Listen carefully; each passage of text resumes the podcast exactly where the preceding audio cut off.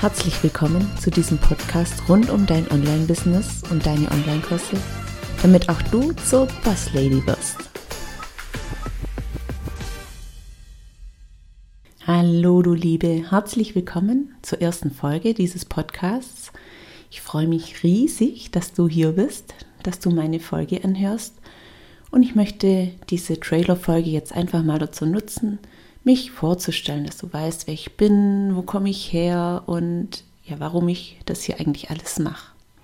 Ich bin die Melanie Lindner. Ich bin jetzt selbstständig seit 2019, bin Online-Kurs-Expertin und Mentorin, habe einen Sohnemann und eine Räubertochter, zwei Katzen, zwei Rennmäuse gibt's noch in unserem Haushalt ähm, viele Fische und sogar eine Ameisenfarm. ich liebe die Natur, ich liebe das Lesen und ja, bin ein kleiner Harry Potter Fan. Ja, ansonsten liebe ich noch ähm, Persönlichkeitsentwicklung. Ich mag Human Design, falls das jemand kennt. Ähm, zur Ruhe komme ich auf jeden Fall immer, wenn ich räucher. Genau, seit neuestem singe ich noch in einem Chor. Ich tanze sehr gern. Ich hatte eigentlich nie vor, mich selbstständig zu machen. Ich habe ganz klassisch gestartet mit einer Lehre zur Bankkauffrau, habe dann ein Studium, ein BWL-Studium gemacht und ja, habe verschiedene Jobs gehabt in großen Unternehmen. Ich war Business Analyst und zuletzt Projektleitung.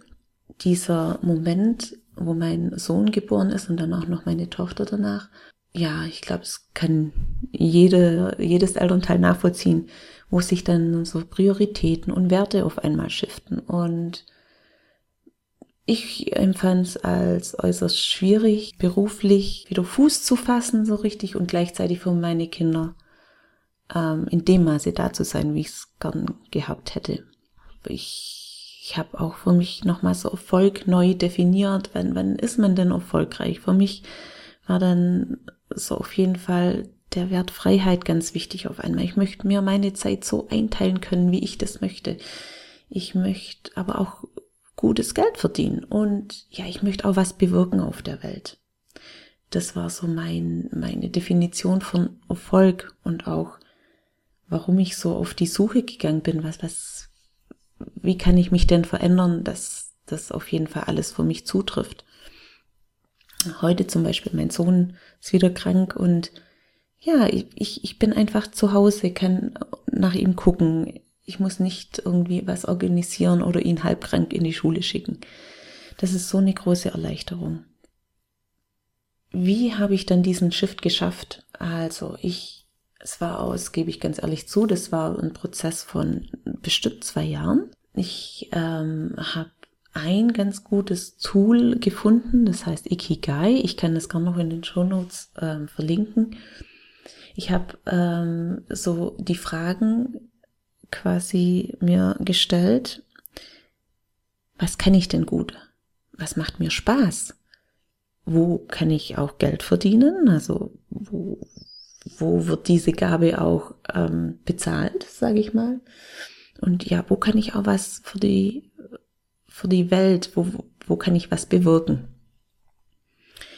Und ähm, ja, das kann ich wirklich nur jedem empfehlen, der am Anfang steht oder auch vielleicht in der Umbruchsphase ist, da diese Fragen sich nochmal zu stellen und zu gucken, was, was möchte ich denn wirklich machen.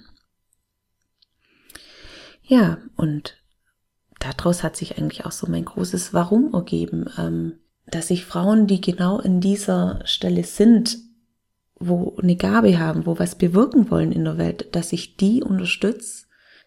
Ich kenne so viele Leute, die haben so viele tolle Ideen und, und, und eine Gabe, ja, und dann scheitert es an der Hürde, wie mache ich mich selbstständig? Wie kann ich denn diese Gabe in ein Produkt gießen, dass man es auch kaufen kann? Oder auch wie kann man das Produkt ähm, ja, erstellen. Oft kommen ja dann aus, aus einer Idee, kann man fünf Produkte machen.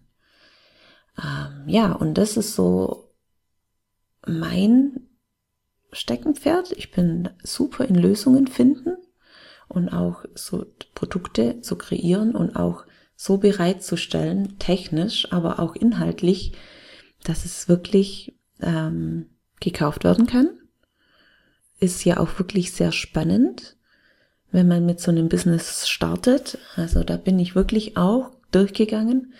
Gerade im Online-Business, man ist da ja ziemlich schnell in dieser Blase. Man muss auf Social Media aktiv sein, man muss eine E-Mail-Liste haben, man muss einen Podcast machen, man muss aber auch einen Blog machen.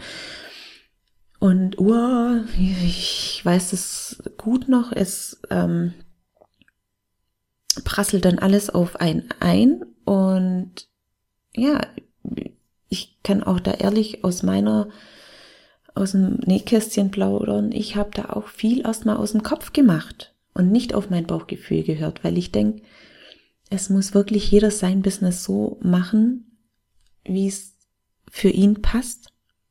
Klar, man probiert viel aus und das ist auch erstmal okay. Aber wichtig, um nochmal auf den Punkt zu kommen, schau bitte, was wirklich zu dir passt. Ja, und hier kann ich jetzt wunderbar den Bogen spannen zu dem äh, Namen von meinem Podcast, The Boss Lady. Ähm, ja, das ist eigentlich der Grund, warum ich meinen Podcast so genannt habe. Und äh, bei The Boss Lady geht es jetzt nicht darum, die harte Business Lady raushängen zu lassen, der es nur ums schnelle Geld geht.